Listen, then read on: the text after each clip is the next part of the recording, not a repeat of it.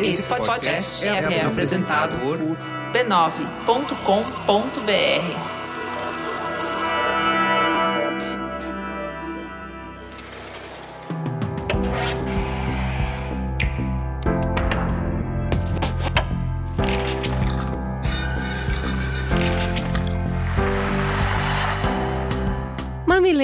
e mamiletes, bem-vindos ao nosso espaço de reflexão a partir de produções culturais.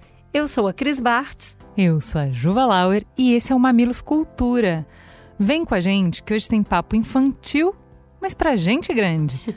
o que inspira a nossa conversa é o filme Raya e o Último Dragão, disponível na Disney Plus.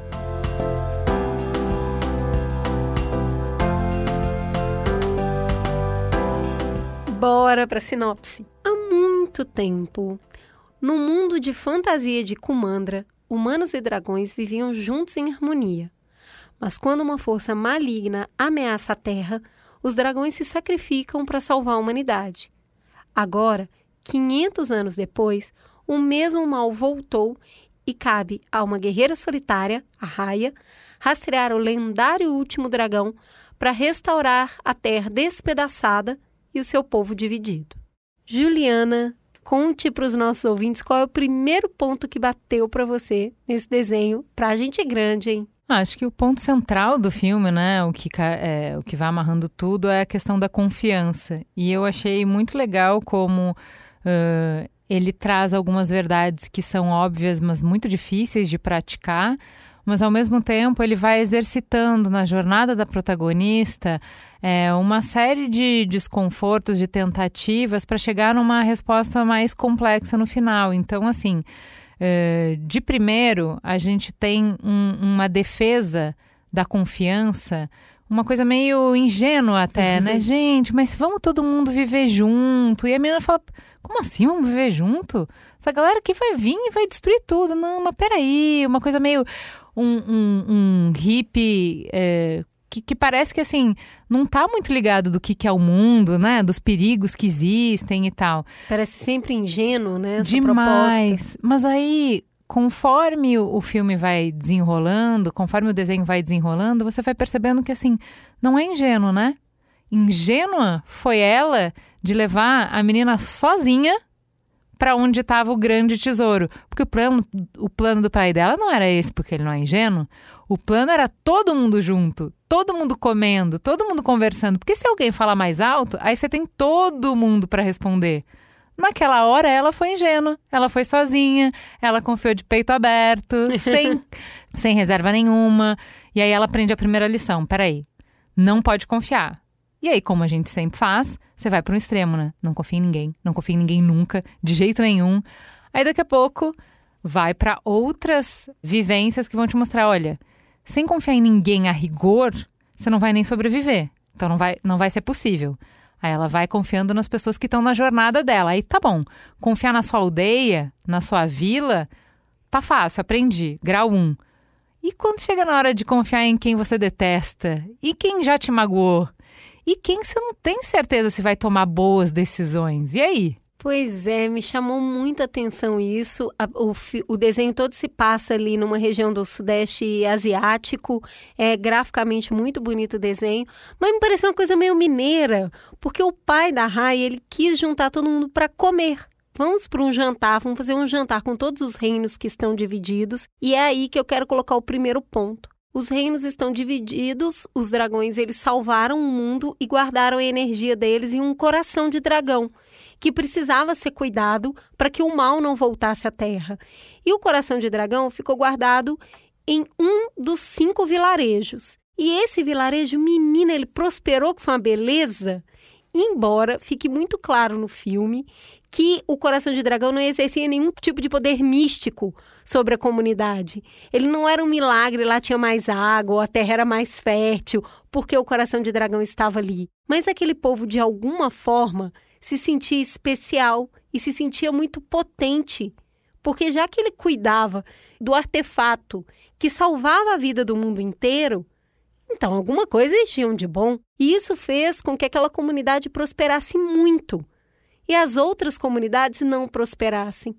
Para mim, já começa um embate interessantíssimo nesse ponto.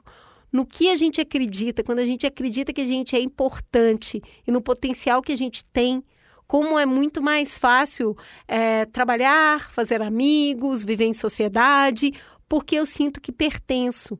E como isso é muito difícil para quem não tem esse sentimento de pertencimento. E ali ele está dentro do coração de dragão, né? Ele tem um amuleto para o qual dirigir a energia e acreditar. A partir do momento que não tem mais o coração de dragão e as comunidades estão todas, cada um com um pedacinho, aí vai ficando mais bonita ainda a história. Quando o coração era um só, ele funcionava e protegia a todos, e agora que ele estava dividido e cada um tinha um pedaço, ninguém estava protegido. Ninguém estava feliz e ninguém mais era próspero. Falando assim parece bobo, mas gente, nós estamos vivendo exatamente isso, né? A vacina. Se um país só tem e vacina todo mundo, não adianta, entendeu? Porque é uma escala global. Vamos ter que dividir mesmo, vai ter que dar vacina para todo mundo. Não adianta um só ter essa referência de vida. Porque é efêmero e ela se espalha e ela leva todo mundo.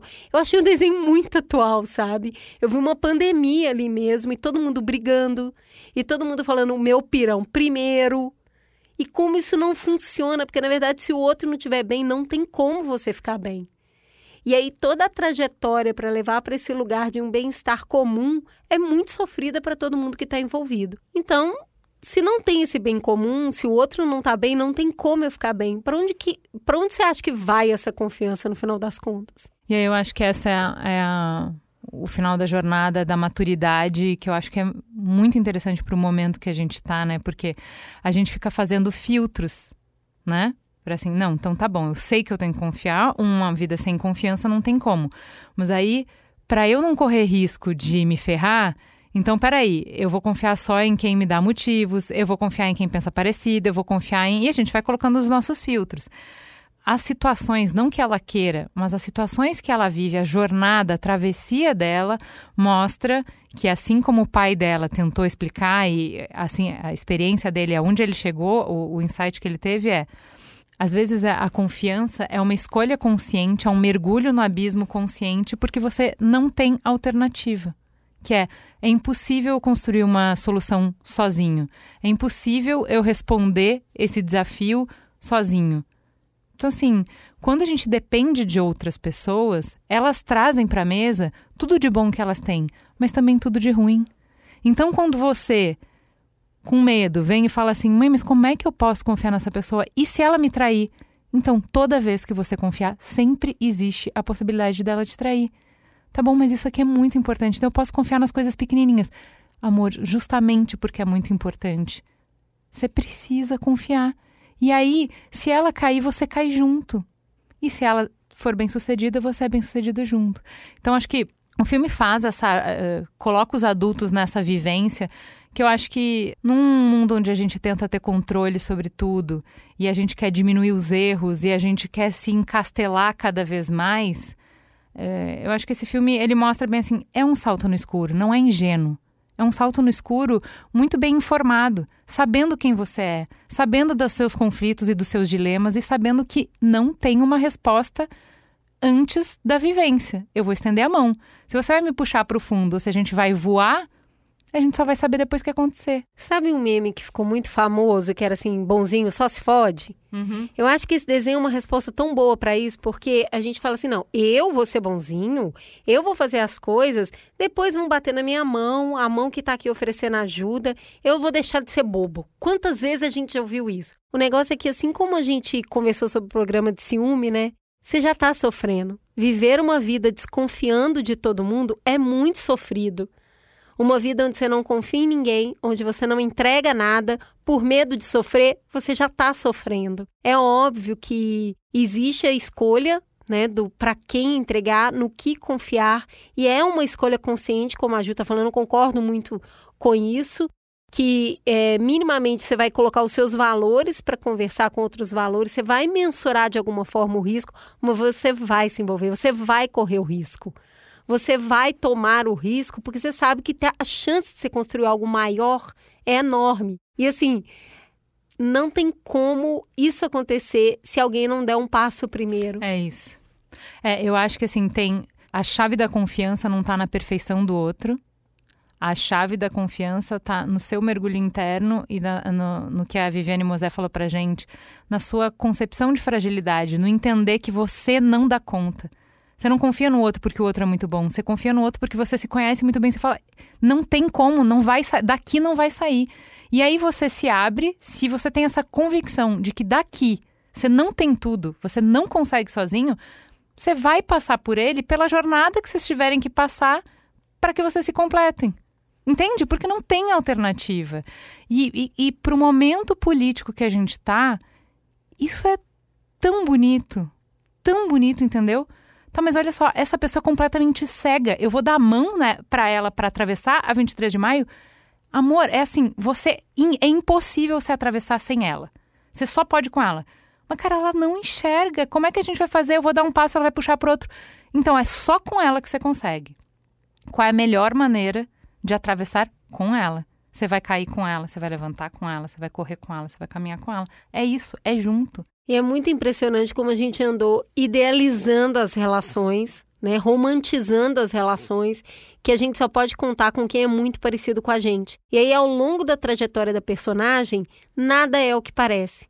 Então, ela vai buscar o último dragão, porque ele é sábio, porque ele sabe onde está a chave de tudo.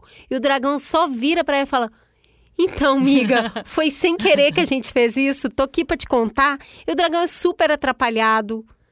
E o dragão... Eu nem era melhor para esse eu, tarefa. Exato. Mas eu confiava nos meus irmãos, então por isso eu me tornei a melhor. Então, o dragão não vai ser nada do que ela pensava. Tem outros personagens ao longo da trajetória dela que vão auxiliá-la na busca, que também nada corresponde ao que ela imaginava. Então, como ela tem que passar por cada um dos reinos para tentar de novo unir aquele amuleto, ela vai conhecer personagens ali. Eu queria destacar o gigante, né? Um dos reinos é composto por grandes guerreiros e gigantes. E quando ela chega lá, realmente ela chega preparada. Ela vai ter um, uma batalha incrível ali para tentar resgatar o amuleto e o gigante, no fundo, ele é muito generoso. E ele está num estado de extrema fragilidade por conta do que aconteceu com a vila dele.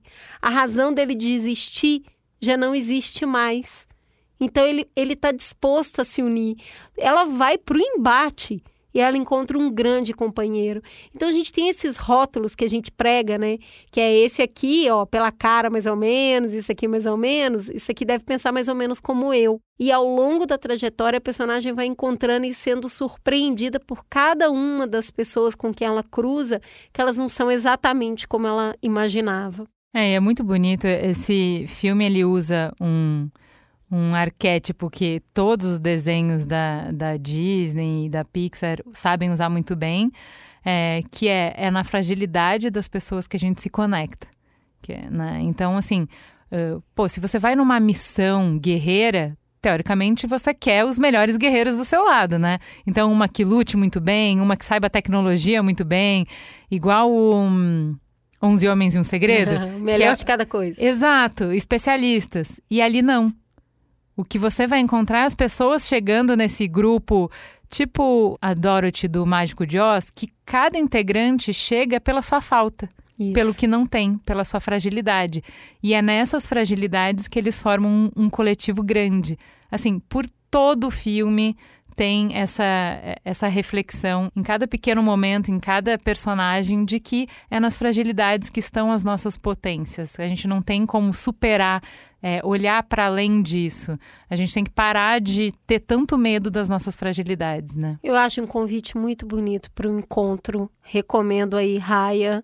Eu acho que o desenho tá, tá ideal para o nosso momento hoje, sabe? Se a gente não confiar, a gente não sai dessa.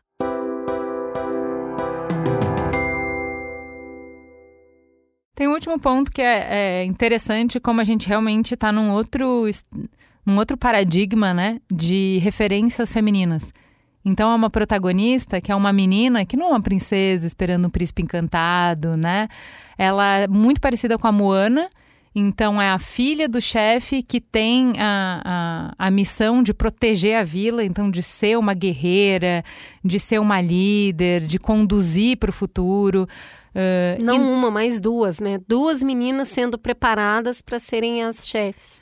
e com as fragilidades. Isso não quer dizer ser super mulher, isso não quer dizer ser perfeita.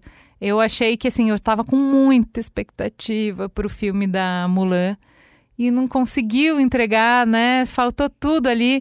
E eu acho que Raya veio para entregar tudo que Mulan eh, prometia, né? De protagonismo feminino, eh, inspirador, né? Muito legal. E relação entre duas mulheres sendo construída de outra maneira. Quando eu falei duas guerreiras aqui, é porque a gente tem de um lado a Raia, que representa o reino ali que guardava o coração, e vamos colocar que durante todo o filme a arca inimiga dela vai ser a filha de uma outra líder de um outro vilarejo e as duas entram em embate. Então é outro tipo de relação feminina. Dificilmente a gente vê isso. São duas guerreiras, as duas têm um objetivo similar, que é ter o coração. Elas estão perseguindo a mesma coisa por caminhos diferentes e é muito bonito o encontro delas. Então é, é sempre muito forte e é muito bonito o encontro delas nas fragilidades e nos medos de ambas, que estão refletindo não só o que elas desejam, mas o vilarejo que elas representam, os pais que estão colocando nela também os valores deles, né, de poder, de comandra. Então é muito, eu achei isso assim valoroso mesmo. Eu não me lembro de outro desenho onde a gente vê relação, relações femininas construídas dessa maneira. É, também é disruptivo colocar raiva pra Sim. personagem feminina, né? Então, assim, o, ta- o, o quanto a tua raiva pode destruir tudo. Entendeu? Então a raiva pode ser o que te motiva pra levantar e, e sair numa busca heróica gigantesca, mas assim, Pode te cegar. e, e destruir tudo, consumir tudo, né? Então, é, esse momento, acho que também para ela foi muito bonito. De, de perceber a força dela e de perceber o que, que essa força sem controle podia fazer, né? É isso aí. Tem, não, tem um monte de coisa, gente. Quando vocês estiverem assistindo, é quando esse espírito mal, esse negócio que tira a energia das pessoas, elas viram pedra. Eu acho. Tem um monte de coisa para falar sobre isso. Elas ficam numa posição de entregar a vida. Né, de reverência quando elas viram pedras, viram grandes estátuas, todas as pessoas que, que são sugadas por essa energia lá, essa, o mal que está acontecendo ali. Eu acho que tem muita coisa bonita para se refletir a partir de pequenos pontos dentro do desenho.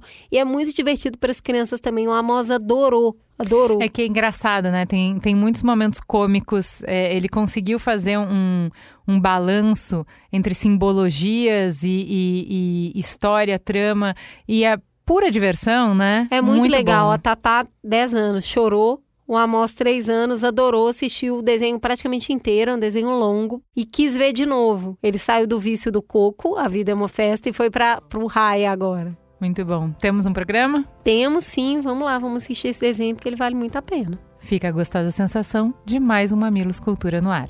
Beijo, gente!